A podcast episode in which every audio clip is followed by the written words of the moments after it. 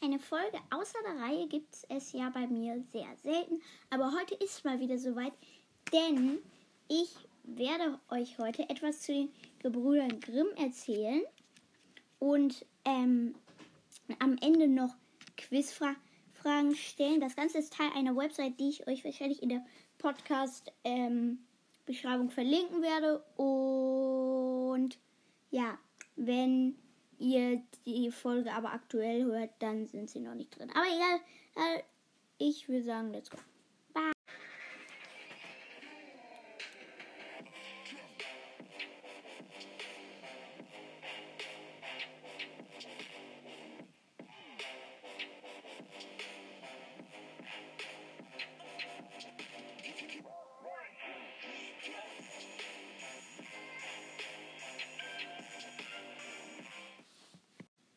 Abschnitt Nummer uno. Wenn man von den Gebrüdern Grimm spricht, meint man Jakob und Wilhelm Grimm. Sie hatten zwar noch mehr Brüder, aber die beiden haben viel zusammengearbeitet. Sie waren Sprachwissenschaftler. Sie haben also Sprachen erforscht, vor allem die deutsche Sprache. Sie sind heute noch bekannt durch die Märchen der Gebrüder Grimm. Die, Br die Brüder Grimm haben sich die Märchen aber nicht selber ausgedacht, sondern sie haben die Märchen gesammelt. Sie haben mit vielen Leuten gesprochen und sich die Märchen erzählen lassen.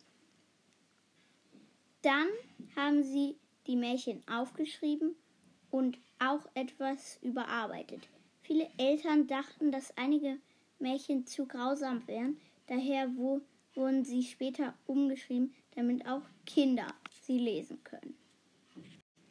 Der Abschnitt wird ein bisschen länger, aber Abschnitt Nummer 2.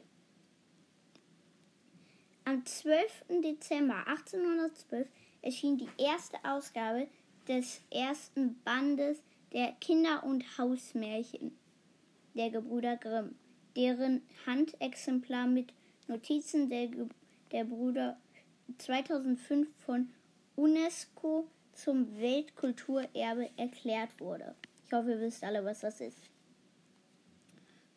Oft haben die Menschen sich über Märchen über Jahrhunderte erzählt und nicht aufgeschrieben. Was, was das genau angefangen hat, weiß man nicht. Durch das Erzählen haben sie sich auch immer ein bisschen verändert. Das kennst du vielleicht von Stille Post. Vor etwa 350 Jahren begann ein Mann namens Johannes Praetorius die Märchen zu sammeln und aufzuschreiben. Richtig bekannt wurde aber erst die Märchensammlung von den Brüdern Jakob und Wilhelm Grimm, die wir schon kennen. Ab dem Jahr 1812 veröffentlichten sie ihre Kinder- und Hausmärchen. Erst damals wurden die, Geschicht die Märchen zu Geschichten für Kinder erzählt, Jutta Echterhoff.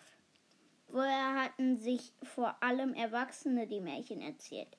Die Grimm-Märchen die so lange weitererzählt und entwickelt wurden, heißen Volksmärchen.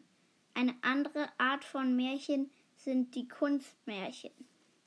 Die hat sich ein Schriftsteller neu ausgedacht. Viele Märchen von Hans Christian Andersen, wie das hässliche Entlein, gehören zum Beispiel dazu. Abschnitt Nummer 3 über 200 Kinder- und Hausmärchen trugen die Brüder Grimm zusammen. 37 davon gehen komplett oder teilweise auf Dorothea Wiemann zurück. Hits wie Schneewittchen, Dornröschen oder Rotkäppchen gehören nicht dazu.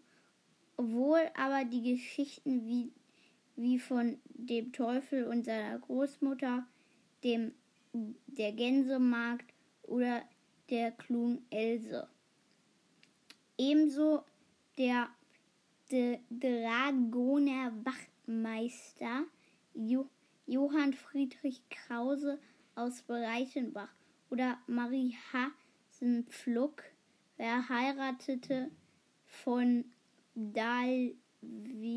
Was sind das für Wörter? Ach du heiliger Strohsack. Aus Hof fiel zu den Märchen der Brüder Grimm beitragen. So, Freunde, das war's dann auch schon wieder. Und das Gewinnspiel der Woche ist diesmal, das habe ich in der letzten Folge gar nicht erwähnt, erwähnt. Wie viele Versprecher waren in dieser Folge drin? Wer es richtig hat, gewinnt nochmal eine andere Autogrammkarte. Letztes, letztes Mal war es ja die, die Shiny Autogrammkarte. Jetzt noch eine andere Überraschungsautogrammkarte. Und ja, ähm, ich würde sagen, ich bin raus. Ciao mit.